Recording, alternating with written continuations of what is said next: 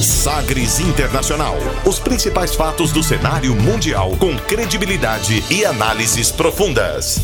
A contextualização histórica das últimas notícias com a apresentação de Rubens Salomão, comentários do professor de História Norberto Salomão e participação de especialistas. Um programa que vai além da notícia, com reflexões abalizadas sobre o panorama global. Sagres Internacional. Agora na Sagres.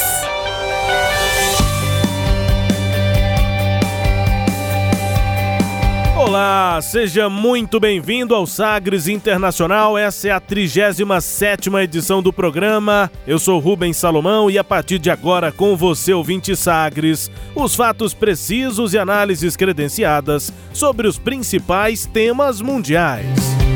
E você confere nesta edição o tema do dia: os desafios da crise institucional no Peru. No Equador, presidente decreta estado de exceção e usa a força para combater manifestações. Impeachment. Donald Trump contra-ataca com acusações e ameaças aos democratas.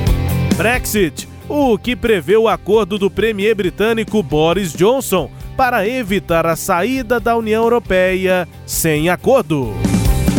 Ministro brasileiro deixa a Alemanha sem conseguir concessões do governo de Angela Merkel para a Amazônia. Ainda tem a música mais tocada nos Estados Unidos da América nesta edição. Seu Sagres Internacional já está no ar. Você conectado com o mundo. Mundo. O mundo conectado a você. Sagres Internacional. E como sempre, o programa conta com a produção, comentários do professor de História e Geopolítica, Norberto Salomão. Oi, professor, tudo bem? Olá, Rubens, olá, ouvintes, tudo bem? Aqui firmes e fortes para nossa 37 edição, né? E América Latina pegando fogo, né? Destacadamente América do Sul. Muita coisa aí pra gente analisar. Exatamente, já nesse primeiro bloco aqui vamos falar de Equador, de Peru também. A gente tem mais uma edição do Sagres Internacional que está só começando, contando também aqui com a sua participação, a sua opinião sobre o programa. Estamos no WhatsApp da Sagres, é o 984001757. 984001757. Você também pode redigir aí o seu e-mail, mandar pra gente no jornalismo arroba sistemasagres.com.br. Participe com a gente, é importante o seu feedback. Estamos só começando esta edição aqui do Sagres Internacional, como sempre, com uma declaração de destaque nesta semana. Agora, as frases bem ou mal ditas por aí. Abre aspas. Abre aspas nesta edição para o presidente do Equador, Lenin Moreno, que decretou estado de exceção em todo o país nesta semana, frente aos protestos contra a alta de até 123% no preço dos combustíveis. Com a decisão, o governo pode e enviou militares para conter as manifestações. Abre aspas para o presidente do Equador, Lenin Moreno. Com os delinquentes não dialogamos. Com aqueles que antes roubavam el erario público, que antes robaban el presupuesto del Estado y que ahora se dedican a robar tiendas, hasta en eso han bajado de calidad. No vamos a dialogar. La medida está firme. No voy a cambiar de opinión. Que quede absolutamente claro. No voy a cambiar de opinión. Dialogar, sí, para encontrar paliativos, vuelvo a recalcar, incentivos para aquellos que puedan ser, haber sido afectados por la medida. Me alegro mucho la respuesta inmensa, mayoritaria del pueblo ecuatoriano para apoyar una decisión valiente del gobierno nacional. Muchísimas gracias. É, aplaudido aí, falando para o seu público, o presidente do Equador, Lenin, Lenin Moreno. Abre aspas para traduzir. Com os delinquentes não dialogamos. Com aqueles que antes roubavam do erário público, roubavam do Estado e agora fingem manifestação, não vamos dialogar. Eu garanto, não vou mudar de opinião. Não vou mudar de opinião. Ele repete. Que fique claro, mas vou trabalhar sim para encontrar paliativos e incentivos para os que podem ter sido afetados pela medida, percebo que muito a imensa resposta majoritária do povo equatoriano para apoiar a posição do governo nacional. E aí ele finaliza, agradece e é aplaudido por seu público, né? O presidente Lenin Moreno. Esse aumento de até 123% no preço dos combustíveis no Equador foi provocado pelo fim do subsídio estatal aos combustíveis, que existia há quatro décadas. A alta nos preços, inclusive, foi uma medida acertada com o FMI. Moreno descartou completamente retomar o subsídio aos combustíveis apesar das manifestações. As, as medidas permanecem firmes. Não há a menor possibilidade de alterar as medidas relacionadas a esse subsídio perverso que causou danos ao país.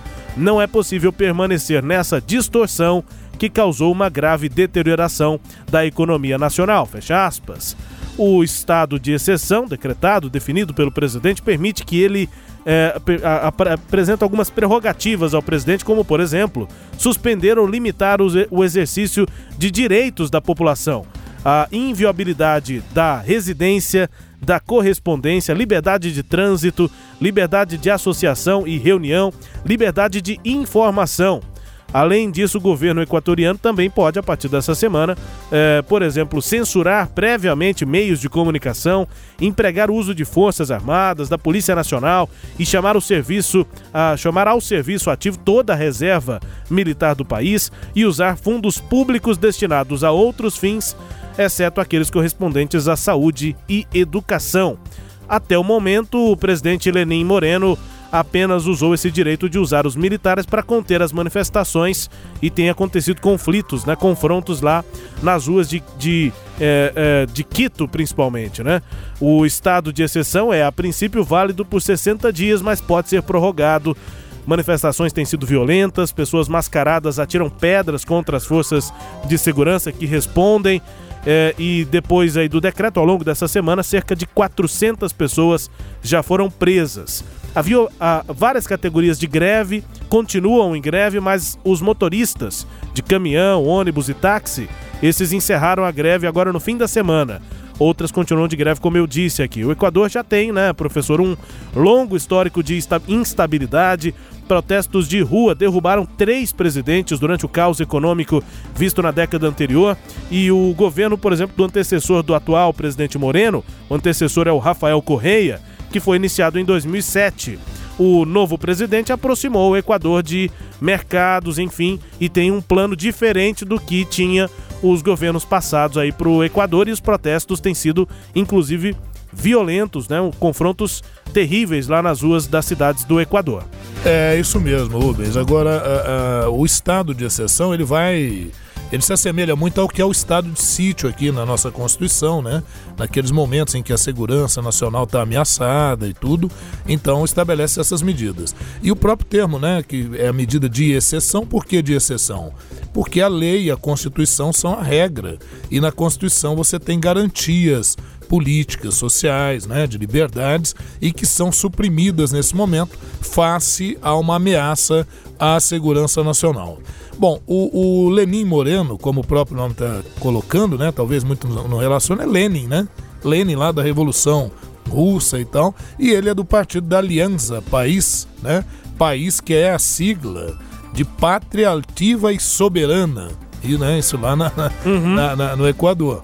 E é o partido também do, do Rafael Moreno, né? O, o, o presidente do o ex-presidente equatoriano é o dirigente né, do, do partido, né? Desse partido. Agora, apesar de ser um partido de esquerda, veio com aquele tom, com aquela linha mais liberal, né?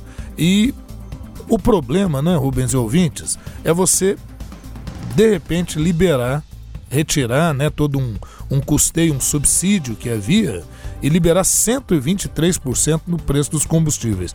Imagina como é que isso não vai se refletir lá no custo de vida. A questão é que o Estado equatoriano ele vive um problema sério de déficit público, né, endividado, recorreu ao FMI, o FMI vai liberar 4,2 bilhões de dólares para o Equador, mas o FMI, quando libera dinheiro, ele coloca uma série de restrições para que o país possa recompor lá a sua economia nos moldes que os técnicos do FMI entendem de, devam ser estabelecidos.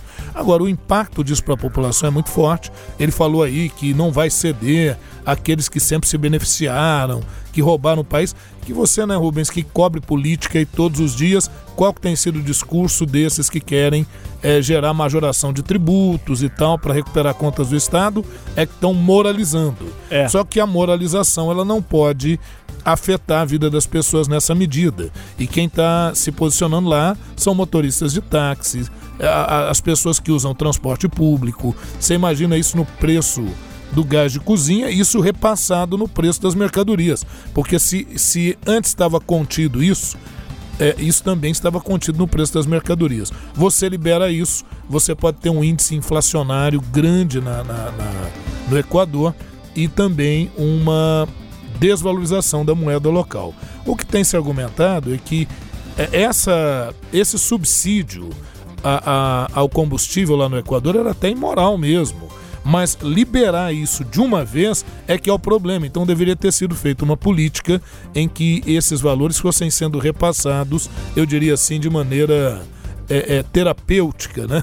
Assim, é. em doses, em doses terapêuticas para que o impacto não fosse assim tão grande.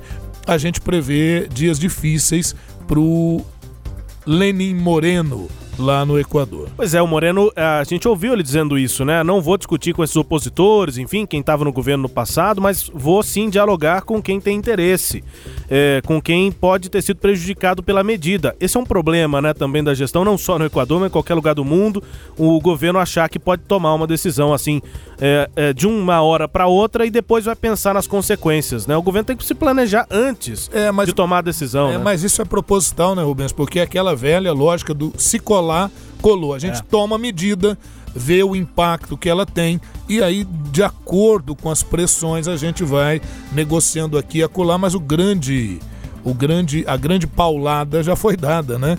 Que é esse, esse reajuste. Quer dizer, como, é, é, esse reajuste não, né? na verdade, esse, essa, essa quebra de subsídio que gerou um aumento de 123%.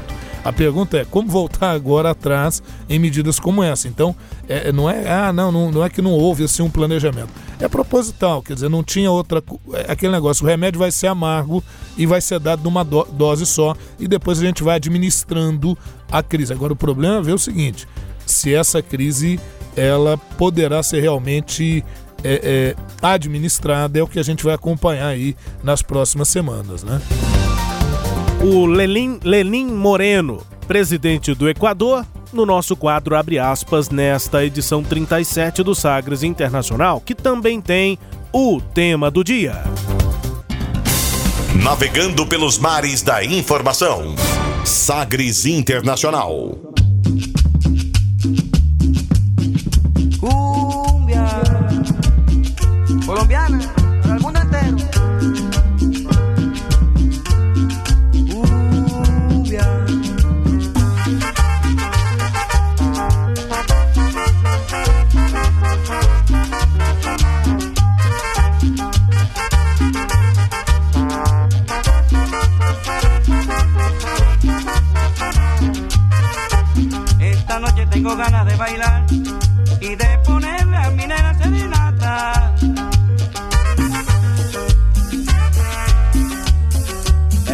Cúmbia. É um estilo é, muito característico do Peru, para onde nós vamos no tema do dia de hoje, ouvindo aí Adolfo Echeverria e sua orquestra com a música Aman Amanciendo.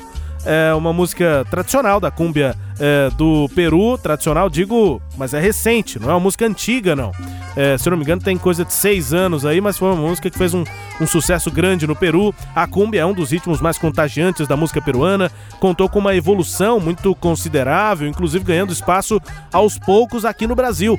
A origem é de uma mistura de influências dos Andes, também da Amazônia, né? Já ganhou até versões eletrônicas que provavelmente vão embalar alguma balada que você fizer em Lima ou então em Cusco, se você viajar para lá.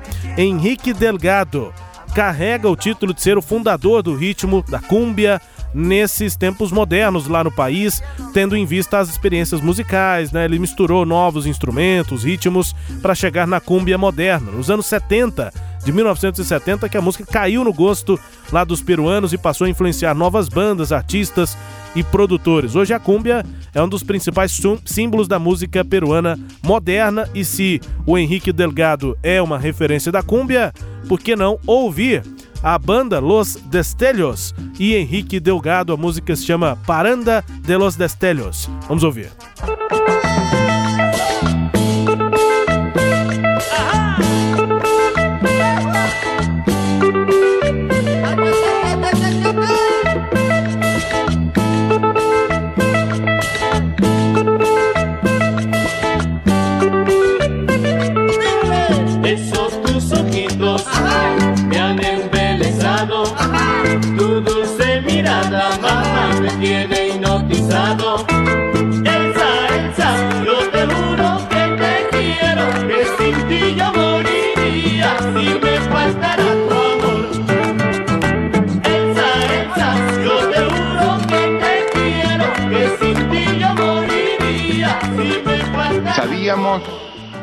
camino urgente para el Perú no sería fácil si no contábamos con el apoyo del Congreso. Pero este se volvió aún más complejo ante una oposición sistemática al desarrollo de la reforma de justicia, a la reforma política y a cualquier medida que vaya contra los esquemas de impunidad y de protección de intereses subalternos, aún más cuando la mayoría parlamentaria recurre a innumerables argucias y trampas políticas destinadas a perjudicar ya no al gobierno, sino a la sociedad en su conjunto. Ante la denegación fáctica de la confianza y en respeto irrestricto de la constitución política del Perú, he decidido disolver constitucionalmente el Congreso y llamar a elecciones de congresistas de la República.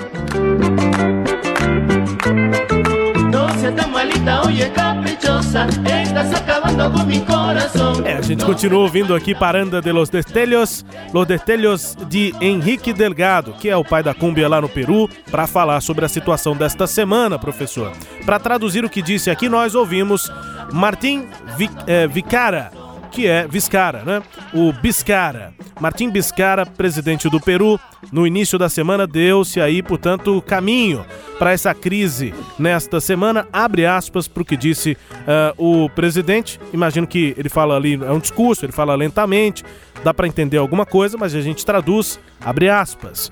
Sabíamos que esse caminho urgente para o Peru não seria fácil se não contássemos com o apoio do Congresso mas esse se voltou a algo mais complexo, com uma oposição sistemática contra a reforma da justiça e a reforma política e a qualquer medida que vá contra os esquemas de impunidade e proteção de interesses escusos. Ainda mais quando a maioria parlamentar recorre a artimanhas e armadilhas políticas para prejudicar não o governo, mas o conjunto da sociedade diante, diante da quebra explícita da confiança e em respeito à Constituição Política do Peru, é decidido dissolver constitucionalmente o Congresso e chamar a eleição de congressistas da República. Fecha aspas. Portanto, tema do dia hoje é a disputa entre o presidente do Peru, Martim Biscara, e o Congresso, que levou o país a uma grave crise, um impasse institucional nesta semana. Esse que nós ouvimos agora e eu acabei de traduzir foi o primeiro movimento, professor. A decisão do presidente de dissolver o parlamento e convocar novas eleições para 2020, antecipar as eleições. É, Rubens ouvintes, a, a, o Peru, né, que abrigou uma das mais brilhantes civilizações, né, civilização inca, povo inca, né? E mas a política, como de resto em toda a América Latina, sempre muito conturbada, sempre muito cheia de altos e baixos. Lembrar em, em, em época relativamente mais recente, com, eh, nos anos 90, com o governo do Alberto Fujimori, né? Um governo que também, em 1992, é, fechou o Congresso, fechou o Poder Judiciário, implementou medidas muito duras. É, no campo econômico, fez uma abertura é, grandiosa, né? o chamado Fuji-choque, né? recebeu essa, essa denominação, a, a, as políticas implementadas pelo Fujimori. Isso acabou gerando assim uma polarização no país, né, Rubens? É, de um lado você vai ter aqueles que odeiam a política do Fujimori e por outro lado outros que vão ser assim adeptos né, dele, acharam que as medidas deles eram corretas. O Fujimori ele é de, de ascendência nipônica, né, japonesa. É, há denúncias de, de que ele teria determinado a, a laqueadura de índias no Peru para evitar a, a, assim, a reprodução né, indígena, que seriam setores mais pobres, ali um controle forçado da natalidade. É, por outro lado, ele consegue eliminar ações do grupo como o Tupac Amaru, o grupo revolucionário de extrema esquerda no Peru, né? É, conter ações do grupo também radical Sendero Luminoso. Enfim, é uma, é uma figura polêmica o Alberto Fujimori. Mas por que, que eu estou falando do Fujimori? Porque isso vai gerar lá os Fujimoristas, vai gerar lá o partido Fujimorista, que é o Força Popular, Força Popular, né? E que fez maioria, tem feito maioria no parlamento lá no Peru. Outra coisa que, que eu acho sempre importante colocar, você colocou desde o início aí, uma disputa entre o presidente, o Martim Vizcarra, e o, o, o, o parlamento porque o parlamento tem na sua maioria o Partido Fujimorista, o Força Popular, enquanto que ele é de um outro partido, né, que é o partido, digamos assim, mais de centro-direita, né, a direita no Peru hoje, que é o Peruanos por el Cambio, né, quer dizer, os peruanos pela mudança, por uma transformação. E quem diria, né, a nossa Lava Jato aqui, a Operação Lava Jato, principalmente investigações envolvendo o grupo Odebrecht, que envolveu os quatro últimos presidentes é, do Peru, inclusive levando a, a, ao suicídio uhum. de um deles, né, é, é, é, em, em, virtude da, da possibilidade de ser preso aí nessas investigações, a, acabou se matando, né, um, de, um desses quatro presidentes envolvidos. Alan Garcia. O Alan Garcia e a Kenko Fujimori, que é a filha do Alberto Fujimori, e apesar de filha, atuou no papel de primeira dama quando do governo do pai, né? Tem também o irmão dela, que participa também da vida política no Peru. Aliás, houve até choque entre os próprios irmãos nessas disputas políticas. Ela também presa por a, a, a, malversação de recursos públicos e tal, né, envolvida em escândalos. E aí, quem é que julga isso? É a Corte Constitucional, o Tribunal Constitucional, que faz o papel lá do que seria o nosso Supremo Tribunal Federal aqui. São sete juízes lá, mas eles são escolhidos pelo parlamento. E agora seria a hora de escolher é, é, novos ministros ou novos juízes para esse tribunal é, do Peru, né, esse Supremo Tribunal, essa Suprema Corte no Peru, e quem escolhe e de forma fechada, não é aberta essa discussão, é o parlamento. E a maioria do parlamento é do, da Força Popular, do grupo Fujimorista, e caso esses juízes novos fossem implementados, eles poderiam inclusive fazer uma interpretação constitucional e retirar penas do Alberto Fujimori, que está muito doente hoje, da própria filha dele, a, a Kenko Fujimori, e, e, isso não era, não, obviamente, não vai ser do agrado do presidente, né, do, do, do Martim Vizcaia. E o Vizcaia vai dizer o seguinte, com aquele discurso de moralização, que não se poderia permitir isso lá no Peru. Né? Então, que ele fazia o que então? Ele mandava uma segunda moção pedindo que o, o, a eleição desses juízes fosse feita de forma aberta, que as pessoas tivessem acesso a isso e propondo outras reformas no campo político. Se essa moção fosse recusada, seria a terceira moção recusada, moção do presidente, recusada pelo parlamento e bastam apenas duas recusas para que o presidente possa usar o artigo 134 da Constituição peruana e dissolver o parlamento e convocar novas eleições. E foi o que ele fez, né? Ele fecha o parlamento, antecipa as eleições para 26 de janeiro de 2020. Qual a implicação de tudo isso? É que em 2018 já tinha sido votada e aprovada a não reeleição dos deputados. Então os deputados não vão poder se reeleger. Então, veja, eles vão ter um ano a menos de mandato e não poderão concorrer à reeleição. Aí complicou. Aí complicou. O parlamento não gosta nada dessa ideia, mas quem é que adora? As Forças Armadas e a população no Peru. Porque desde a época do Fujimori, Fujimori que já foi inclusive o Alberto Fujimori, elogiado pelo, pelo nosso presidente Jair Bolsonaro, quando ele era é, é, deputado uhum. federal, Bolsonaro. Sim. Ele elogiou o Fujimori e depois até repetiu esse elogio lá, logo no início da sua campanha, quando ele nem imaginava que tivesse chance para ser o, o, eleito presidente do Brasil, ele elogiou o Fujimori, elogiou o, o, o, o do Chile, Pinochet. Pinochet, enfim. E, e, por que, que ele elogiou o Fujimori? Porque o Fujimori, quando ele entrou em 90, Rubens e ouvintes, ele criticou duramente todas as instituições. E até então no Peru havia a Câmara dos Deputados e o Senado. É sempre bom lembrar ouvinte que os deputados representam a população e que o Senado representa as unidades da federação, ou se não for federação, as unidades regionais, né? Uhum. E lá no Peru, Fujimori fez uma reforma e eliminou, desde 92, quando ele realiza aquele golpe, o alto golpe, o, o Fujimori eliminou o Senado. Então não há o Senado, só a Câmara dos Deputados. Bom, isso dá uma agilidade na votação das medidas, mas por outro lado facilita muita corrupção e que as medidas sejam feitas assim a toque de caixa e de acordo com os interesses mais escusos que você possa imaginar. Então, quando vem esse partido que ganha as eleições em 2016, o partido do, do Peruanos por el Cambio, né? Uh, uh, quando ele vence essas eleições, né? não é, a princípio não é o Martim Vizcarra que vence as eleições, uh, é o Kuczynski, né?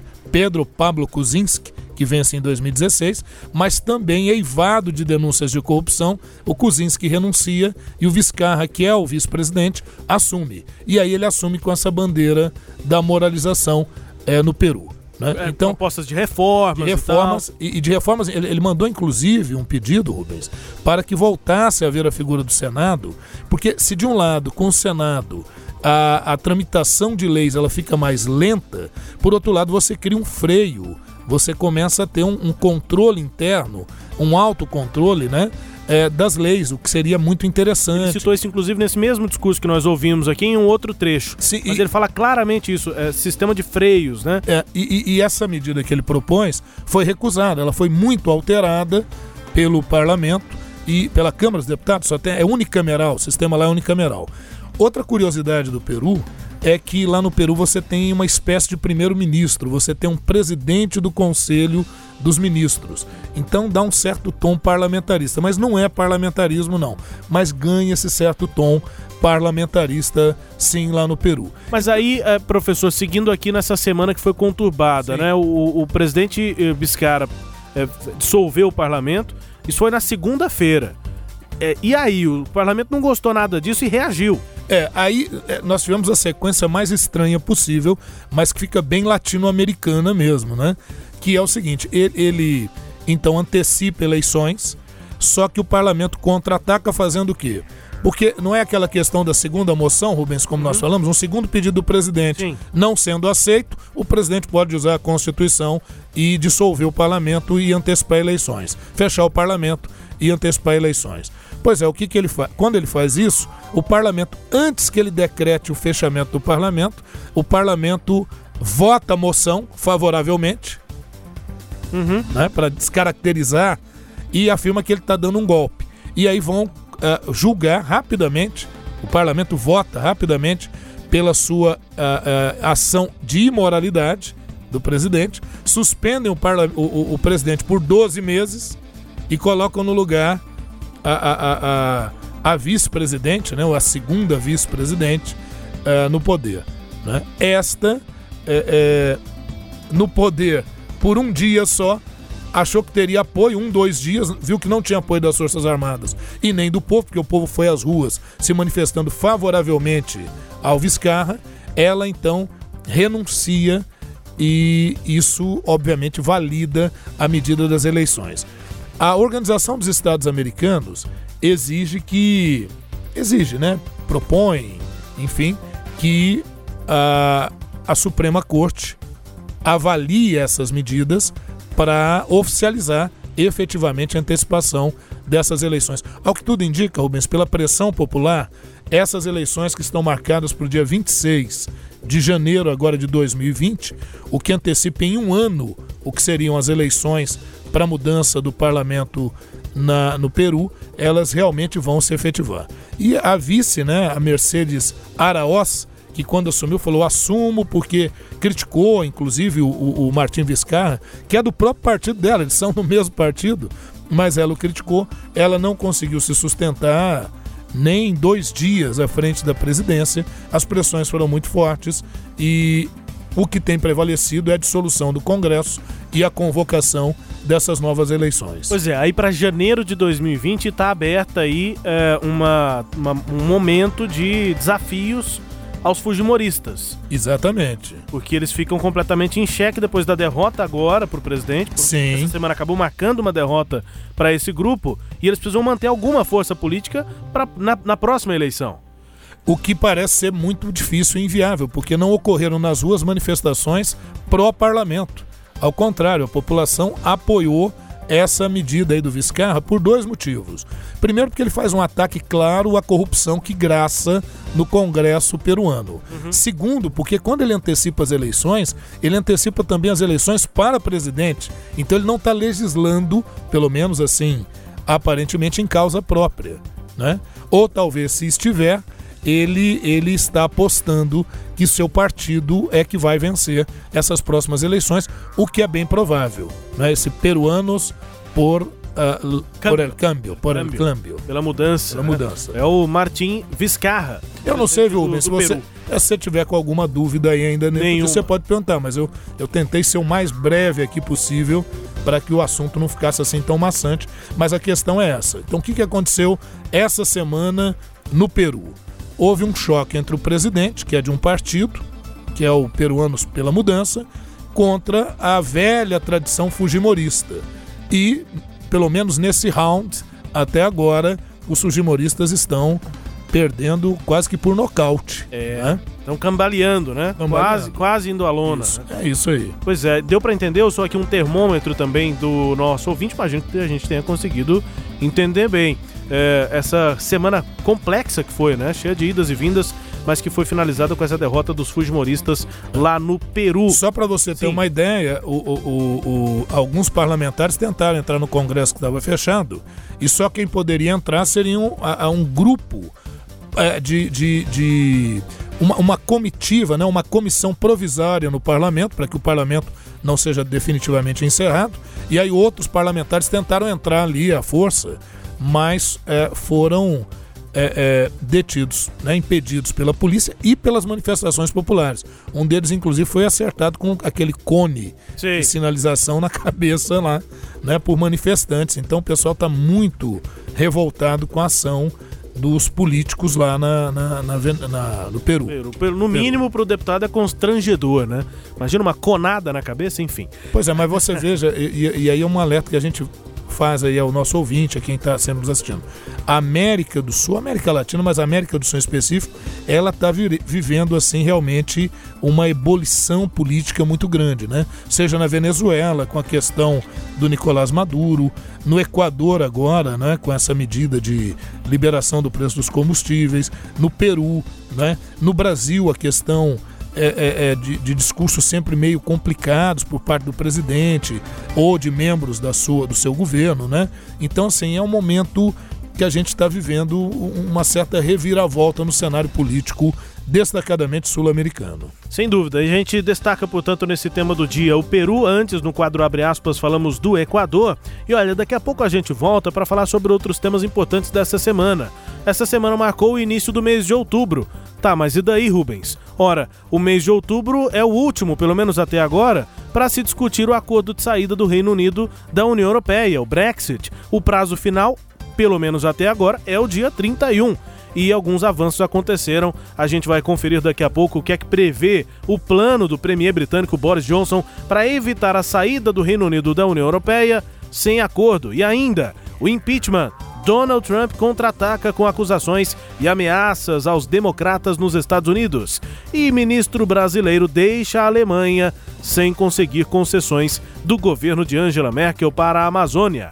A gente continua no Peru para sair aqui para o intervalo. Outra música peruana muito tradicional, além da cúmbia, que nós ouvimos no início aqui do tema do dia, é a música Som de los Diablos, comumente tocada em Lima, em especial durante o Carnaval do Peru essa dança, a música é uma resistência cultural do, folclore do, folclore do país, é, tem origem afro-peruana e envolve máscaras, fantasias é, tidas ali como diabólicas, jogos, enfim, nessa época do ano. E é um tipo é, musical, cultural, que chegou a ser proibido nas ruas é, lá do Peru em meados do século XX. Então vamos ouvir Som de los Diablos, intervalo, a gente volta daqui a pouco.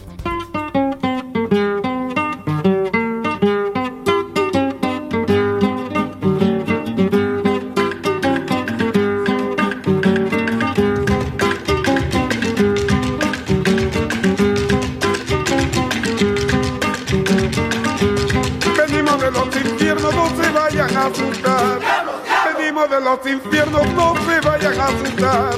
Cuando enterramos y cuernos que son solo para bailar. Cuando enterramos y cuernos que son solo para bailar.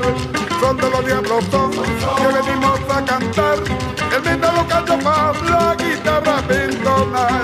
Son de los diablos son que venimos a cantar. Entonar. Son de los diablos son, son de los diablos son donde los diablos son, donde los diablos son.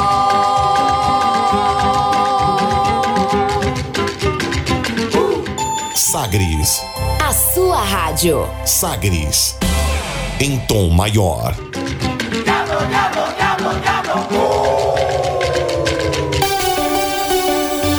O aplicativo da Rádio Sagres conquistou mais um número histórico ultrapassamos a marca dos 30 mil downloads. E graças a você, estamos nos preparando para quebrar mais um recorde. Um milhão de visualizações no nosso aplicativo. Essa é mais uma grande conquista que só foi possível graças ao seu reconhecimento, ao jeito Sagres de produzir conteúdo de qualidade e por tornar o nosso aplicativo referência em fonte de informação. Venha fazer parte do time de mais de 30 mil ouvintes que tem acesso ao nosso conteúdo e baixe você também o aplicativo Sagres no seu celular. Disponível nas plataformas Android, iOS e PWA. Sistema Sagres, comunicação em tom maior.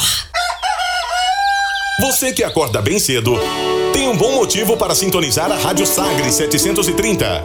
Ouça o programa Raiz Brasileira, os grandes nomes e as grandes canções da autêntica música brasileira, todos os dias na Sagre 730. Destaque para as primeiras notícias do dia, no esporte e no jornalismo. Música e informação, uma companhia agradável para começar o seu dia. Programa Raiz Brasileira. Apresentação: Justino Guedes. Oferecimento: Bater Shop Baterias, Erva Fé, ervas medicinais e Simbora Restaurante. Entretenimento. Jornalismo. Prestação de serviços. Rádio Sagres. Em tom maior.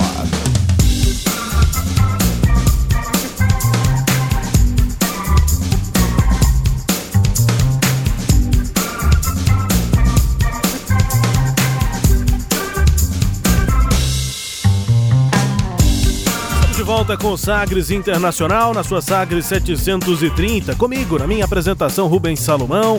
Os comentários do professor de História e Geopolítica, Norberto Salomão. A partir de agora, para girar as informações pelo mundo. Velas ao mar. A gente vai para o Reino Unido porque o primeiro-ministro britânico Boris Johnson vai enviar uma carta à União Europeia pedindo um adiamento no Brexit. Isso se nenhum acordo de separação tiver sido fechado até o dia 19 de outubro. Segundo documentos do governo submetidos a um tribunal escocês, essa informação veio da BBC. Portanto, a possibilidade de adiar o Brexit caso nenhum acordo eh, seja encontrado até o dia 19 de outubro, no mês passado, em setembro, parlamentares de oposição e rebeldes do próprio Partido Conservador de Johnson aprovaram uma lei exigindo que o premier solicitasse uma extensão do Brexit. Mas o primeiro-ministro, embora prometendo cumprir a legislação, disse que o Reino Unido deixaria a União Europeia de qualquer forma no dia 31 de outubro. Você ouviu Boris Johnson falar sobre isso aqui no Sagres Internacional. em documentos enviados a um tribunal escocês, onde ativistas anti-Brexit estão tentando obter uma ordem para forçar o Premier a cumprir essa lei e prorrogar o prazo, o governo disse que Johnson aceita que é obrigado a enviar uma carta à União Europeia pedindo um adiamento. Isso não declarações do Boris Johnson, mas documentos a que a BBC teve acesso.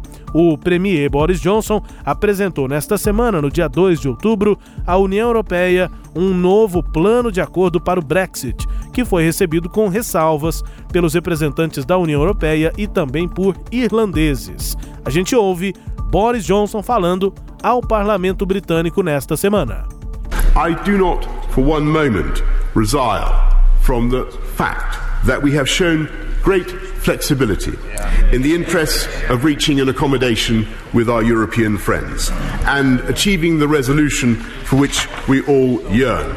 If our European neighbours choose not to show a corresponding willingness to reach a deal, then we shall have to leave on October the 31st without an agreement. And, and we are ready to do so.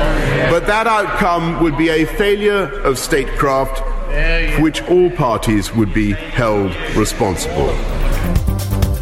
Eu não consigo ouvir os trechos de discursos, de falas de primeiros ministros do Reino Unido lá no parlamento sem é, é, ressaltar a diferença que é para o parlamento brasileiro ou de várias partes do mundo, né? Os parlamentares ficam comentando mesmo. É, verdade. Fazem interjeições. Interagem ali, né? É, não é, negam, afirmam. E o, o primeiro-ministro interage de volta.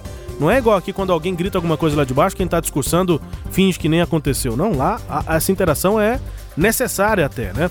Vamos traduzir o que disse Boris Johnson no parlamento britânico nesta semana, abre aspas, em nenhum momento deixei de perceber o fato de que estamos mostrando grande flexibilidade com o interesse de alcançar uma acomodação com os nossos amigos da União Europeia. Ele falou acomodação, accommodation, mas é um acordo, né? Então, flexibilidade. O entendimento. É, flexibilidade né? dele para tentar Isso. chegar a esse entendimento e atingir a resolução que nós buscamos. Se nossos vizinhos europeus escolherem não apresentar uma vontade correspondente de se chegar a um acordo, aí teremos de sair no dia 31 de outubro, sem um acordo. E nós estamos prontos para fazer isso. Mas esse resultado seria a derrota pela qual todas as partes seriam responsáveis fecha aspas, para o primeiro-ministro do Reino Unido, Boris Johnson, que apresentou um é... acordo nessa semana. É, o Boris Johnson é incrível, né, cara? Porque você imagina o seguinte: o parlamento inglês já votou uma medida pela qual uh, o Reino Unido não poderá sair sem um acordo. Né? Se não houver acordo, ele terá que pedir uma prorrogação do prazo para a União Europeia e tem que ver se a União Europeia aceita isso. Provavelmente aceitará, é assim que a União Europeia sempre agiu, principalmente com o Reino Unido, né, que até hoje não se integrou plenamente ao euro, porque manteve a sua moeda. Então isso já ia anunciando a posição do Reino Unido em relação à União Europeia ao longo do tempo, né? Agora, sair sem um acordo será péssimo, né? Sair sem um acordo, ah, já há um relatório que foi encomendado sobre isso, não deveria vir a público, mas veio de que, pelo menos num primeiro momento, os efeitos para o Reino Unido seriam péssimos. E a coisa ainda continua amarrada nessa questão da principalmente na questão da fronteira entre as duas Irlandas. A proposta do Boris Johnson é risível, porque ele propõe, na verdade, uma espécie de uma fronteira virtual por quatro anos, sem postos fixos de fiscalização, o que não ia dar certo, né? E você conviveria com duas legislações, uma legislação do Reino Unido, a outra legislação dos acordos com a União Europeia, enfim ele propõe um acordo que na verdade não é proposta nenhuma. Muito melhor estava a proposta do backstop proposto pela Teresa May, mas essa já refutada pelo próprio parlamento. De maneira, Rubens, que a gente vê a coisa ainda muito distante de uma solução e talvez anunciando-se aí a própria moção de desconfiança é, que poderia levar à queda do Boris Johnson do poder. Quando o, o Johnson fala, bom, aí vamos até 31 de acordo em que sairíamos sem acordo, talvez ele possa querer judicializar também a questão, é, questionando nos tribunais essa medida do parlamento de proibir uma saída uh, da União Europeia sem acordo, né? que teria que obrigatoriamente ter um acordo ele pode querer questionar isso judicialmente, pode querer judicializar a questão. Ele não ganhou até agora quando a coisa foi judicializada. Por exemplo, no caso da suspensão do parlamento, ele perdeu. Né? Isso foi lá para um tribunal escocês, que num primeiro momento foi favorável a ele, mas quando foi para a grande corte em Londres, ele acabou perdendo e o parlamento está aí de volta. Enfim, vai ficar em uma semana só de recesso, que é o recesso natural, até que haja o discurso, aquela primeira visita, o discurso tradicional da rainha da Inglaterra. Mas daí para frente a coisa corre e flui normalmente, não haverá aquele período tão longo de recesso do parlamento quanto como Johnson queria, o que não daria tempo do parlamento discutir a questão. A verdade, ouvintes, que a gente já falou disso tantas vezes e a gente continua, nos desculpe, batendo na mesma tecla, porque eles não saíram do lugar, eles não conseguiram oferecer ainda uma saída adequada do Reino Unido da União Europeia e por enquanto esse divórcio está ali naqueles embates, né? Os políticos não estão saindo do lugar, mas o calendário vai andando, né? Isso. E a data está chegando, a Tá gente chegando. vai acompanhando aqui. É, eu prevejo, viu, Rubens, um adiamento dessa decisão, um novo prazo dado pela União Europeia e a queda do Boris Johnson. E vejo também muita balada aí a condição do Partido Conservador. É, é, já é a segunda tentativa, Isso. né? É porque com o tempo isso vai desgastando de tal maneira que começa a afetar a economia, né? Começa a afetar outras decisões que o governo tem que tomar, porque o governo fica envolvido na maior parte do tempo com essa discussão e eu creio que lá no Reino Unido deve ter uma série de providências que tem que ser- serem tomadas, não só uma discussão sobre essa saída da União Europeia. O errado deve ser o calendário mesmo, que todo dia o dia passa, e aí amanhã já é o dia seguinte. É verdade. E depois vai chegando, e a data vai chegando. O errado é o calendário. É. Porque dia 31 de outubro já tá chegando, daqui a pouco vai ter uma outra data, depois outra data. Claro que não, tô sendo irônico. E lembrando que é o dia não- das bruxas, Não né? saem do lugar. Dia das bruxas, exatamente. Data, assim, perfeitamente marcada. E o presidente dos Estados Unidos, Donald Trump, lançou uma ofensiva contra congressistas democratas depois que eles prometeram obrigar a Casa Branca a produzir documentos ligados ao processo de impeachment contra o líder americano. Processo que foi iniciado e nós informamos aqui. Comitês da Câmara dos Representantes estão pedindo acesso a documentos sobre as tratativas do governo com a Ucrânia. Relação que está no centro dessa investigação é que o presidente Donald Trump é acusado de desonestidade e traição à pátria por líderes democratas que baseiam suas acusações na ligação eh, em que Trump pediu ao presidente ucraniano que investigue a família de Joe Biden, ex-vice-presidente democrata, que pode enfrentar Donald Trump na eleição presidencial do ano que vem.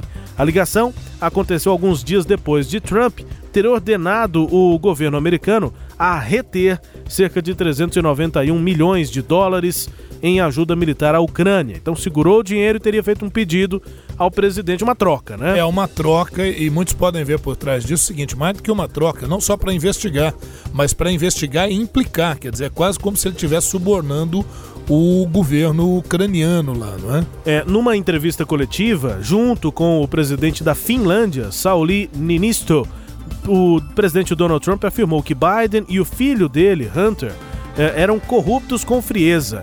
Nessa semana, o presidente tentou minimizar a importância de ele ter citado o democrata Joe Biden, inclusive na ligação com o presidente da Ucrânia. Confira. We're investigating corruption. We're not investigating campaigns. I don't care about his campaign. As I said, I didn't think, I didn't think, and I don't think Biden's going to win. All right? I don't think. And maybe to answer your question, when you say who is going to win, I'd rather not make a prediction, but I do have a feeling about somebody. I didn't think, because I've watched Biden over the years, and Biden is not the brightest person. I never thought he was going to win. I never felt he was going to win. If you look at his other two campaigns, he was a one percenter. He got very few votes. He got taken off of the garbage heap by Obama. Obama took him off the garbage heap. So it's one of those things.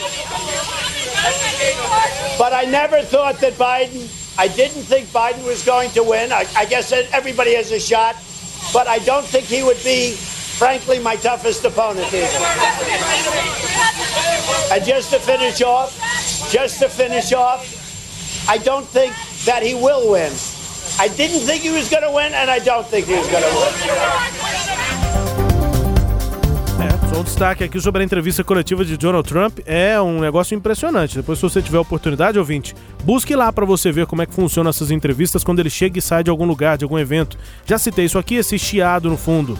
É aquele helicóptero turbinadíssimo que ele tem, né? Super cheio de segurança e também com uma potência enorme. E aí fica parecendo que é um jato atrás, porque é praticamente um jato o helicóptero dele. Então ele desce no lugar, fica aquele chiadão, porque o helicóptero não pode desligar, que esse barulhão, e o pessoal fica é, fazendo um, um, U em torno do, do presidente e ele fica andando mesmo. Ele chega de um lado, responde perguntas ali de algumas alguns jornalistas, depois vai para um outro lado porque tem mais jornalista de lá, não dá para ele ficar só de um lado. E é impressionante, ele terminou essa entrevista, esse, essa resposta aqui nesse momento e foi para um outro lado para continuar respondendo a outros, outros questionamentos, outros jornalistas. É uma, uma entrevista coletiva, fa tamanho família, digamos, uma Isso. coisa muito grande. Abre aspas para traduzir essa resposta de Donald Trump. Nós estamos investigando corrupção aqui. Não estamos investigando a campanha. Eu não me importo com a campanha dele, não achei e não acho que ele vá ganhar. Eu gostaria de não fazer uma previsão, mas tenho um sentimento sobre isso. Eu não achei que ele ia ganhar, porque ele, porque eu acompanho ao longo dos anos eh, e o Biden não é a pessoa mais brilhante. Eu nunca achei que ele fosse ganhar. E se você olhar para as outras duas campanhas dele, vai ver que ele teve poucos votos. Foi quando ele usou uma expressão, você que gastou um pouco do seu inglês, ele falou que o Biden é um one percenter, ou seja, ele é um cara que tem 1%. Ele foi levantado pelo governo e pelo Obama. O Obama tirou o Biden do lixo, disse o Donald Trump. Todos têm uma chance, mas nunca achei que ele seria o meu maior adversário. Para finalizar, não acho que ele vá ganhar Fecha aspas. É o presidente aqui, é, professor, tentando minimizar essa acusação dos democratas contra ele de que ele pediu ao presidente da Ucrânia para investigar o Joe Biden. E aqui ele está dizendo: não, mas eu nem achei que o Biden fosse ganhar, não teria motivo para eu pedir esse tipo de investigação. Ganhar, ele diz inclusive a, a eleição dentro do Partido Democrata. Ele acha que o Biden nem vai ser concorrente, nem vai ser adversário dele na eleição do ano que vem, 2020. É, nisso realmente é uma possibilidade, né? mas que ele é, é, determinou isso e negou no primeiro momento, quando foi pressionado, ele negou que isso teria ocorrido é. e agora ele faz um outro movimento. Tenta minimizar o fato. Isso, aí ele diz: não, é, é, é, tem que investigar mesmo e tal. E agora pressionando inclusive o governo da China também, porque há uma guerra comercial entre Estados Unidos e China e muitos analistas observando que de repente ele possa usar isso como forma de pressão, né? Então eu cedo na questão comercial, mas vocês da China investigam também a, as ações do Hunter, do Hunter Biden, que uhum. também atuou na China, né, em setor energético, setor químico, né? Ele, ele tem, eles têm vários investimentos, mas nunca houve nenhuma denúncia contra ele. E agora, diante disso, Rubens, olha que coisa curiosa. Hum. Lá na, na, na Ucrânia, o, a Ucrânia vai rever o, todo um procedimento que já foi feito avaliando as contas envolvendo a empresa ao qual o Hunter Biden estava ligado e que não apareceu nada. Agora é, a procuradoria lá, o, uma espécie do Ministério Público lá da Ucrânia, vai rever tudo para saber se não houve nenhuma irregularidade. Ora, mas se isso já tinha sido observado e não, não houve nenhuma irregularidade, pode encontrar agora? E o que, que é a complicação disso? É que em ambos os casos o Donald Trump age, é, digamos assim, chantageando, ou com a liberação de verbas para um determinado local, ou no caso da China, é, para ceder a alguma condição no trato comercial com a China em troca de alguma investigação. Agora, só investigar para não achar nada? né? E, e, de outro lado, agora Parece também... que está prestando, prestando um, é, é, é, assinando um recibo, né? Sim, não, e, e ele está reconhecendo, e aí ele fala diretamente ao eleitor dele, que fala, não, mas esse Donald Trump realmente é um cara forte, ele assume o que ele faz, é. não adianta. Então agora ele está tentando virar o jogo e ao mesmo tempo querendo se vitimizar, porque caso seja aprovado pelo, pela Câmara dos Deputados um processo de impeachment contra o Trump, ele conta que no Senado isso não passa porque ele tem maioria no Senado. Né? Que é onde acontece a votação final, né? Só para lembrar, nós explicamos isso aqui na semana passada. O que aconteceu foi a abertura de uma investigação, que é política, na Câmara dos Representantes, mas foi aberta a investigação que pode resultar em a abertura de fato de um processo de impeachment contra Donald Trump lá nos Estados Unidos. E a partir de agora também confere notícias do Brasil. o Ernesto nos convidou. Brasil Internacional. A informação do Brasil é que o ministro do Meio Ambiente, Ricardo Salles, deixou a Alemanha na, nesta semana, na quarta-feira, sem conseguir qualquer concessão do governo da chanceler federal Angela Merkel na questão da suspensão de uma verba de 155 milhões de reais para projetos de conservação florestal no Brasil. Em agosto, em meio à crise das queimadas, a ministra do Meio Ambiente, Proteção da Natureza e Segurança Nuclear da Alemanha anunciou o congelamento da verba argumentando que a política do governo Jair Bolsonaro em relação à Amazônia, aspas, deixa dúvidas se ainda persegue uma redução consequente das taxas de desmatamento. Essa preocupação da Alemanha, o ministro foi lá para tentar uma resolução. É, em viagem agora, Ricardo Salles tentou minimizar as falas do presidente com o objetivo de reaver essa verba. Em entrevista publicada na terça-feira pelo jornal conservador Frankfurter Allgemeine Zeitung, o ministro disse que o Brasil está sim interessado no financiamento alemão e que fala do, a fala do presidente foi apenas uma reação a uma manifestação da Europa.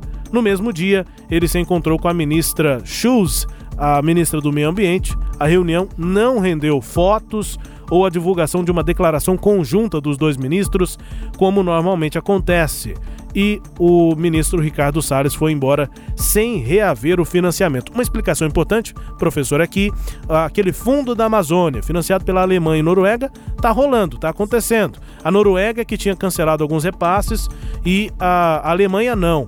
A, essa é uma verba extra, uma outra verba que o é, ministro foi é negociar. É, essa é para conservação, para projetos de conservação. Não é o Fundo Amazônia, não, que é, também é uma outra verba direcionada. E a questão agora é o seguinte: você tem que arrumar um discurso, né? O discurso foi sempre muito agressivo, inclusive do próprio Ricardo Salles. Falou, não, a gente até aceita a verba, mas o governo brasileiro é que decide onde e como ele gasta essa verba e tal. Não é bem assim, tem que negociar, tem que ter um ajuste aí desse discurso diplomático. E enquanto isso não acontecer, estamos muito distante de algum acordo. Nós vamos chegando ao fim do Sagres Internacional nesta edição 37, conferindo música bem tocada aí pelo mundo e dessa vez não teve jeito, nós fomos para os Estados Unidos para ver o que, que tá rolando por lá.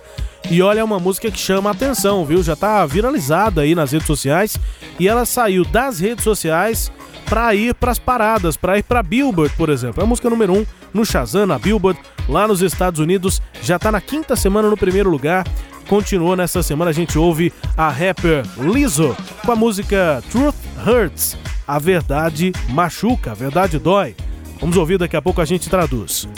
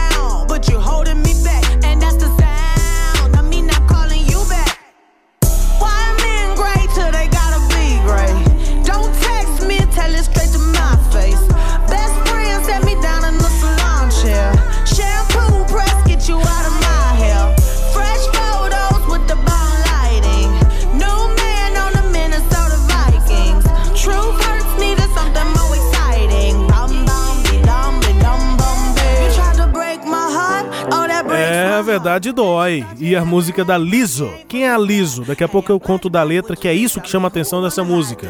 É a letra é, da música que é, atende muito diretamente a uma pauta feminista, né? É, e que, claro, não abrange só mulheres, mas é uma música que está sendo tocada, é, muito bem tocada, não só nos Estados Unidos, mas no mundo inteiro, e é primeiro lugar nessa semana. A Lizzo, essa rapper, é a Melissa Viviane Jefferson, conhecida como Lizzo, uma cantora, compositora, rapper, atriz e apresentadora norte-americana, fundou os grupos underground de hip hop. Antes é, desse sucesso todo, os grupos The Chalice, a Girl, Girl Party, uh, The Club, Ellipses e Absinthe. Uh, o álbum de estreia, Lizzo Bangers, foi lançado em 2013. Ela tem 31 anos, é de Detroit, no estado de Michigan, nos Estados Unidos. E a música, essa música, Truth, Truth Hurts, A Verdade Machuca, foi lançada em 2017, mas só agora chegou ao top nesse ano porque uh, foi incluída num LP novo, o LP Cause I Love You, Porque Eu Te Amo, esse novo LP de 2019 da Liso. Completou a quinta semana, como eu disse aqui, no número 1 um do ranking da Billboard lá nos Estados Unidos. E a letra diz o seguinte: começa assim, ó. Porque os homens são ótimos até eles precisarem ser ótimos. Acabei de fazer um teste de DNA e o resultado é que eu sou 100% fodona. Mesmo quando choro loucamente, sim, eu tenho problemas com os garotos, esse é meu lado humano. Prontinho, aí eu resolvo, essa é a deusa em mim. Você poderia ter uma vadia má, sem compromisso, te ajudaria com a sua carreira? Só um pouco. Você deveria me apoiar, mas você está me reprimindo. E esse é o som é, de eu não te ligar de volta. E assim uh, vai indo a letra da música Truth Hurts. A Verdade Machuca, da Liso, tem chamado a atenção até por conta desse momento em que uh, uh, o empoderamento feminino é, é um, um, um, uma das é, dos conceitos mais importantes que a gente tem percebido e o quanto isso tem se visto na prática, né? É verdade. Tem acontecido na prática esse empoderamento, até por conta de músicas como essa. Claro, tem a ver também com termos que eu acabei citando aqui, é, mas tem tudo a ver com a obra, né? Se eu não citasse os termos, eu não estaria dizendo o que é e por que, que essa música está sendo tão bem tocada. Tem a ver com esse contexto todo aí, professor. Muito bem, o balanço muito bom, né? Tem isso também, né? E a mensagem também muito boa. Tem isso também, a música é boa. Eu gostei, é um rap dos bons. Professor, vamos então embora. Até a próxima. Até a próxima, Rubens. Obrigado aos ouvintes, obrigado sempre aos temas sagres de comunicação e se Deus quiser, estaremos aí na 38 edição. Não perca. Obrigado aqui pela sua companhia. Até a próxima edição.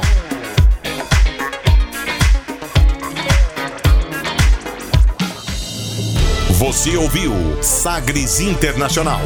Os principais fatos do cenário mundial com credibilidade e análises profundas.